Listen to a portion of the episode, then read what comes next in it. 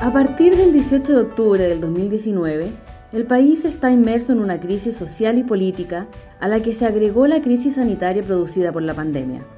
Enfrentamos desafíos globales inéditos y todos y todas debemos colaborar en el proceso de construcción de un nuevo pacto social, político y económico.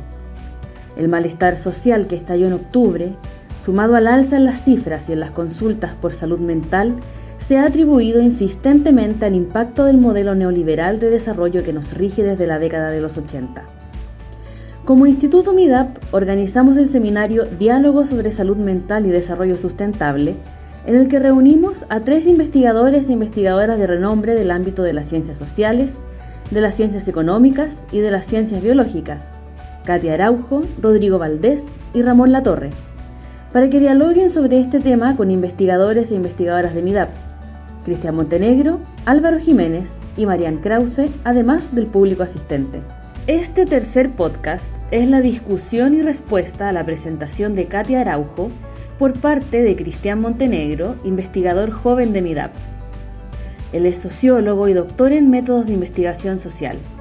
Actualmente es Research Fellow del Wellcome Center for Cultures and Environments of Health de la Universidad de Exeter, Reino Unido en esta presentación quiero proponer ciertas formas de expandir o, recibir desde el campo de la salud mental el, el trabajo de Katia, reflejado en su presentación. A grandes rasgos, lo que logra Katia Araujo es proponer una concepción, digámoslo así, historizada del sujeto y de la socialidad. Eso significa que el lugar donde nacemos y el momento en que lo hacemos nos define, nos individualiza y nos diferencia. O tal vez lo plantearía así, solo podemos saber lo que somos y solo podemos experimentarnos como sujetos en un medio social, cultural y material determinado. En el contexto de esta presentación, eso significa que vivimos, damos sentido y comunicamos nuestro malestar a través de los materiales que nos ofrece ese medio. Este medio incluye muchas cosas, influencias, presiones, valores, lenguajes, pero también incluye formas de entendernos a nosotros mismos y comunicar nuestra interioridad a los demás. Quiero hablar de esto particularmente, de las opciones, incluyendo la opción, por así decirlo, profesional, es decir, el lenguaje o el vocabulario de la salud mental.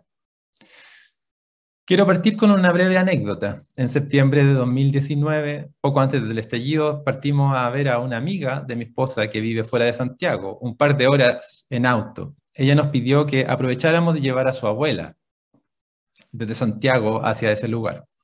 Un recorrido de dos horas. Yo manejé, la señora Claudia, llamémosla así, se sentó adelante junto a mí. No nos conocíamos con la señora Claudia, aunque ella sí conocía a mi esposa desde hacía años. La señora Claudia había sido enfermera, aprendí en el viaje. Yo en ese momento trabajaba en la escuela de enfermería y pensé con alivio que ese podía ser un tema de conversación, que ese background compartido, digamos, nos daría suficiente como para rellenar este viaje que no era ni tan corto ni tan largo. El tema de la enfermería se acabó rápido. Unos 30 minutos en la carretera, la señora Claudia me empezó a contar que este último tiempo no había estado muy bien. A varios problemas de salud se estaba sumando el insomnio, el desánimo y el decaimiento. El médico le había sugerido visitar a un psiquiatra y le habían diagnosticado depresión. Estoy con pastillas para la depresión y he conversado con algunas personas. Ando muy bajoneada, por eso trato de salir, de mantenerme activa, de ir a ver a mi familia, me dijo. A todos nos toca a veces escuchar esto. Yo no soy psicólogo, probablemente a ustedes les toca mucho más. Y todos respondemos de diferentes formas. En mi caso le dije que era bueno que estuviera consultando, que esperaba que el tratamiento le hiciera bien. La conversación siguió, hablamos de otras cosas. Seguramente en ese trayecto ella nos conoció un poco más. Se hizo una mejor idea de quiénes somos o quiénes éramos. Al rato, probablemente a partir de alguna conversación sobre los problemas de Chile, nos empezó a hablar de sus problemas, con poco más de detalle. Estoy parafraseando, pero fue algo así. El problema es que me quieren quitar la casa, me dijo una casa que construimos con mi esposo cuando estaba vivo. Ahí vivimos muchos años, hicimos nuestra vida, creamos a nuestra familia, pero después nos vinimos al departamento y arrendamos esa casa porque es muy grande para dos viejos. Y ahora una inmobiliaria quiere ocupar el terreno y botar la casa. Llevamos años con esto. Contratamos abogados, hemos pagado un montón de plata, pero yo ya no confío en el abogado. Mi esposo murió, ahora estoy sola y no confío en el abogado. Creo que me quiere estafar. Por eso no puedo dormir, porque ha sido mucho tiempo con esta preocupación constante. Estoy muy agotada. A esta altura uno quisiera descansar, disfrutar con los hijos y nietos, pero no puedo por esta situación. Pienso y pienso en esto. Muy conscientes de la realidad cotidiana del abuso en Chile, con mi esposa no pudimos más que solidarizar con su situación y hablar de nuestras propias experiencias. Nuestro conocimiento limitado de cuestiones legales particulares a su situación nos impidió responder con algo parecido a una solución. Pero seguramente ella tampoco esperaba eso. Seguimos hablando de otras cosas que no recuerdo hasta que llegamos a nuestro destino donde su familia la estaba esperando. Por alguna razón esa conversación se quedó conmigo mucho tiempo. Fue algo así como una ventana hacia algo, no hacia la interioridad de doña Claudia, ni necesariamente hacia su biografía, sino hacia la manera en que hablamos de nosotros mismos, las formas en que comunicamos nuestro malestar y los vocabularios o narrativas disponibles para hacerlo. En la conversación hubieron dos narrativas claramente distinguibles. En la primera, que podríamos llamar bioquímica, se trataba de un problema de salud emergente, la aparición de una nueva presencia localizada de alguna forma en el cuerpo, una presencia que se suma a otras presencias problemáticas, otras enfermedades, otros tratamientos. Esta presencia causaba el insomnio y el decaimiento y se estaban explorando caminos terapéuticos incluyendo la corrección farmacológica. La segunda narrativa, que podríamos llamar contextual o situada, habla de exasperación, angustia, incertidumbre y agotamiento como resultado de una experiencia de abuso ocurrida en un contexto de vulnerabilidad y de desprotección. Estar sola, eh, haber perdido a su esposo, tener poco conocimiento de las implicaciones legales de su situación, no tener a nadie en que confiar hasta cierto punto. Habla de una situación intolerable que se extiende en el tiempo. Habla de instituciones que no cumplen con su rol y profesionales que, en vez de dar seguridad, terminan representando una amenaza latente. Habla de vivir una situación y un proceso que daña, que produce cosas como insomnio y desánimo, y no poder encontrar una solución. No quiero entrar en el debate constructivista sobre el estatuto ontológico de, los diagnósticos, o su variante activista tras la idea de medicalización o psiquiatrización del malestar. No quiero entrar en esos debates. Quiero poner el acento en la expresión cotidiana del malestar. O como Katia Araujo lo dice, en la expresión ordinaria, en su cotidianidad la manera en la que ese malestar habita nuestras conversaciones, la manera en que lo comunicamos. Más que un instrumento de dominación, digamos, el vocabulario de la salud mental provee una alternativa para comunicarnos. Esta alternativa no opera simplemente como imposición, más bien multiplica las opciones. Pero si hay varias opciones para decir lo que nos pasa, la pregunta es, ¿qué regula la elección de un u otro vocabulario? ¿En qué circunstancias nos comunicamos de una forma y en qué circunstancias nos comunicamos de otra forma? ¿Frente a quiénes lo hacemos de, cierta forma? ¿Qué expectativas tenemos de la reacción que va a generar esa forma de hablar de lo que nos pasa? Finalmente, ¿qué se abre en la conversación con cada una de estas opciones? Poco tiempo después de la conversación con la señora Claudia, vino el estallido social. En pleno estallido social apareció un rayado comentado por Juan Pablo, que un rayado que perfectamente podría haber sido el final de mi conversación con la señora Claudia, la conclusión del diálogo. Lo podría haber dicho ella o se lo podría haber dicho yo. Por ejemplo, entonces, señora Claudia, parece que no era depresión, era capitalismo. Volvamos al rayado y a su mensaje. No era depresión, era capitalismo. Nos encontramos frente al cruce de dos conceptos, cada uno muy ambiguo, a cada lado, digamos, de la afirmación. Conceptos que nos ha tomado tiempo entender. Dos patologías, por así decirlo, con límites difusos y expresiones diversas. En el mejor de los casos, esta frase es un abuso de ambos conceptos, por así decirlo. En el peor, es una simplificación injusta o una exageración irresponsable. Pero por alguna razón, la idea nos interpeló. Y nos interpeló, creo yo, porque nos interpretó, más bien. Nos vimos en la frase, de alguna forma. Nos sentimos ahí. Y lo interesante es que tuvo un efecto, digamos, democratizante. Es decir, más allá del conocimiento que tenemos sobre lo que es la depresión, la frase no dejó de ser llamativa, no, dejó de, de alguna manera, tocarnos. El rayado y sus diferentes variaciones, como otras que mencionó Juan Pablo y muchas más que aparecieron en ese tiempo, logró comunicarnos algo. Estamos hablando de comunicación, estamos hablando de cómo hablamos de, de los problemas. Pensemos un poco en la protesta como, como situación, como fenómeno. El sociólogo alemán Niklas Luhmann ha argumentado que la protesta representa un momento en que la sociedad produce dentro de sí misma un otro, una alteridad.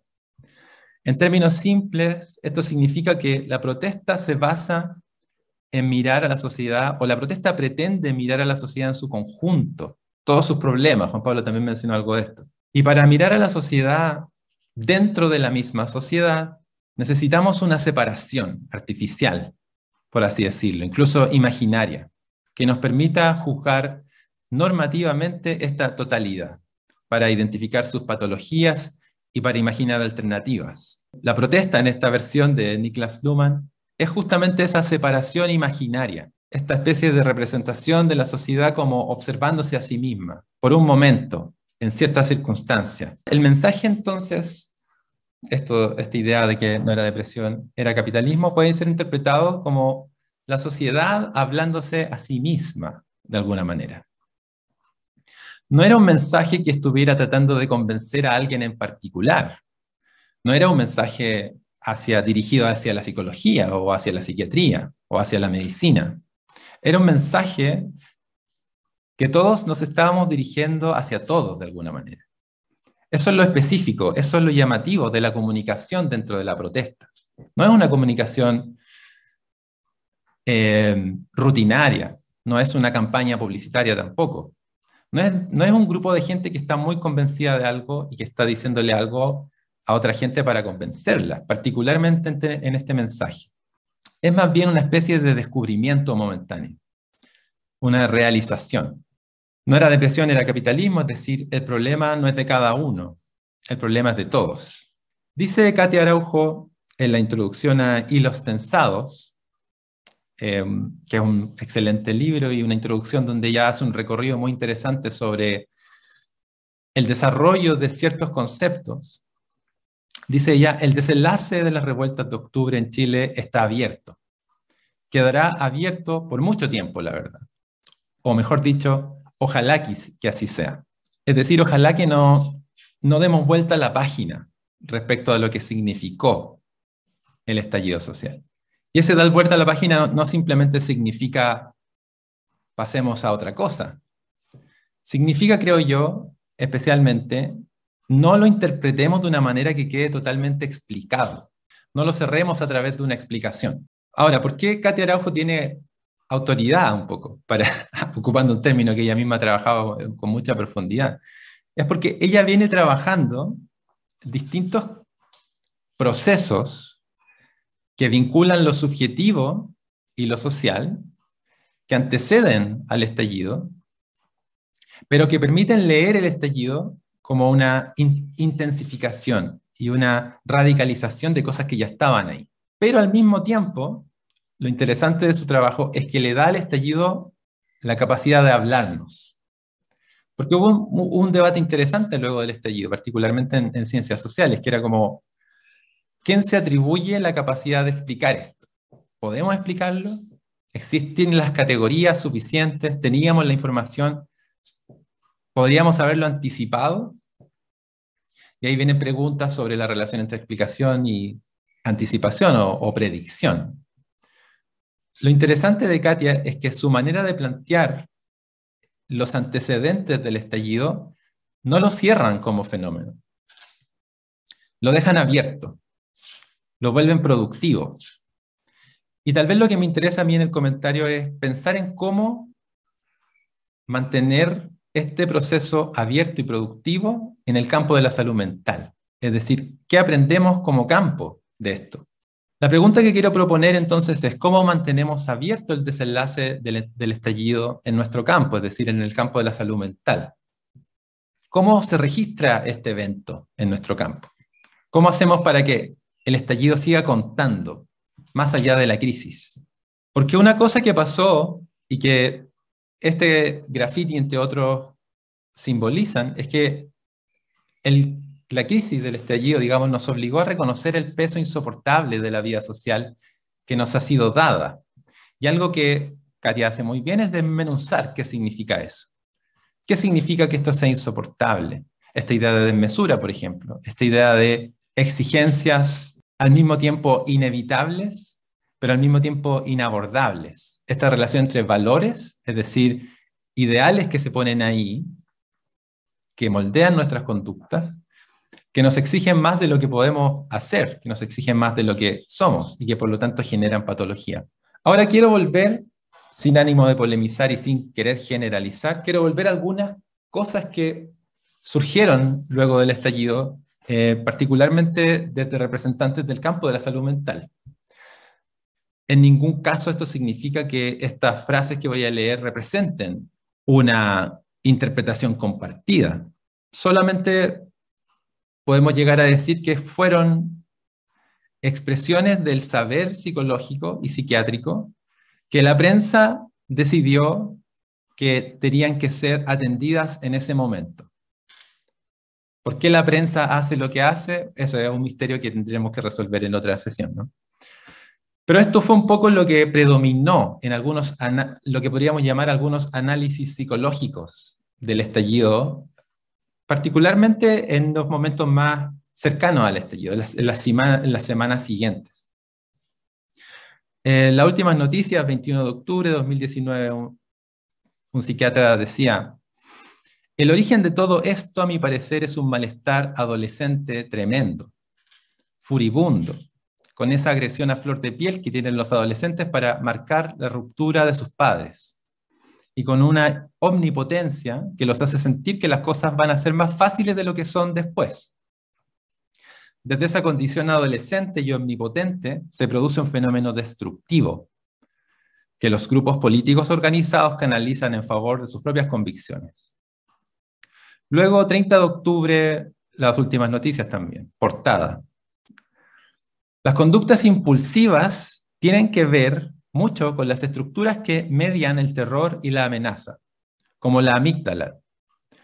Entonces, una amígdala hiperreactiva, sobre todo por experiencias propias de violencia, más, de, más una corteza prefrontal poco desarrollada, generan conductas agresivas en las personas y poco filtro, lo que impide medir las consecuencias de los actos o cuánto daño puede hacer. Pregunta el periodista, ¿una actitud adolescente? Y responde el, profesional, claro, lo último que se, termina de desarrollar en el ser humano es la corteza prefrontal. Hasta después de los 20 años uno lo está desarrollando. Por eso los adolescentes y los niños son más impulsivos que los adultos. No quiero en este comentario cuestionar digamos, el estatuto científico de estas dos afirmaciones.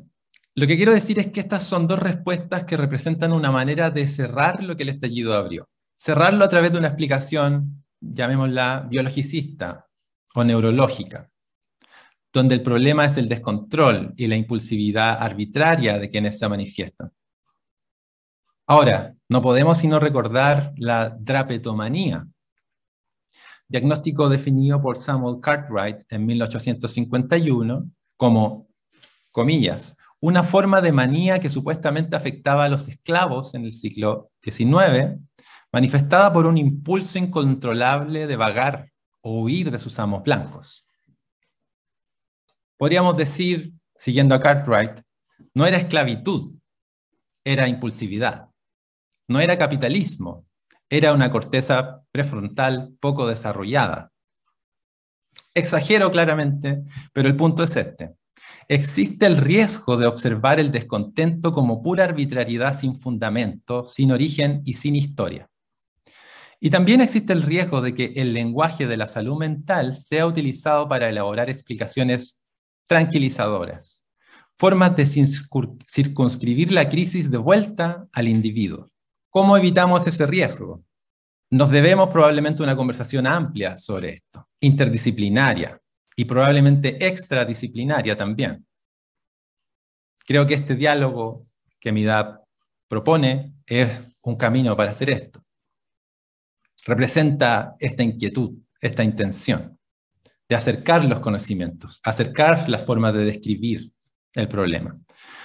Creo que el trabajo de Katia Araujo y sus colegas, basado en una investigación de larga data sobre la vida anímica de los chilenos, nos ofrecen herramientas conceptuales para mantenernos abiertos a lo que subyace a la crisis, para elaborar un puente entre lo estructural y lo individual, sin reducir lo uno en lo otro, o viceversa.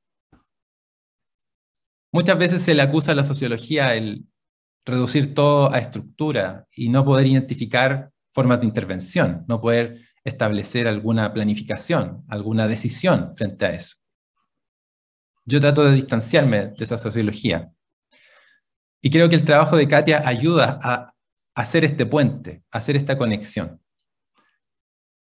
Este puente entre lo estructural e individual. Conceptos como el de exigencias desmesuradas, sobreexigencia, transgresión a los límites psíquicos y morales de las personas, pluriactividad.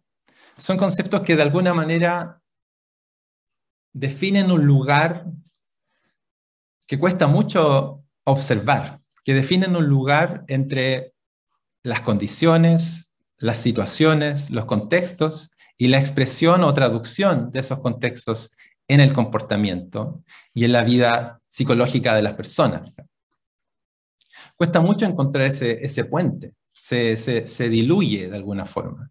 Y muy probablemente nuestras formas de, de trabajar, en el campo de la salud particularmente, nos orientan hacia una cierta lógica de causalidad distinta, donde más bien lo que buscamos son correlaciones entre fenómenos cuantificables, entre fenómenos específicos.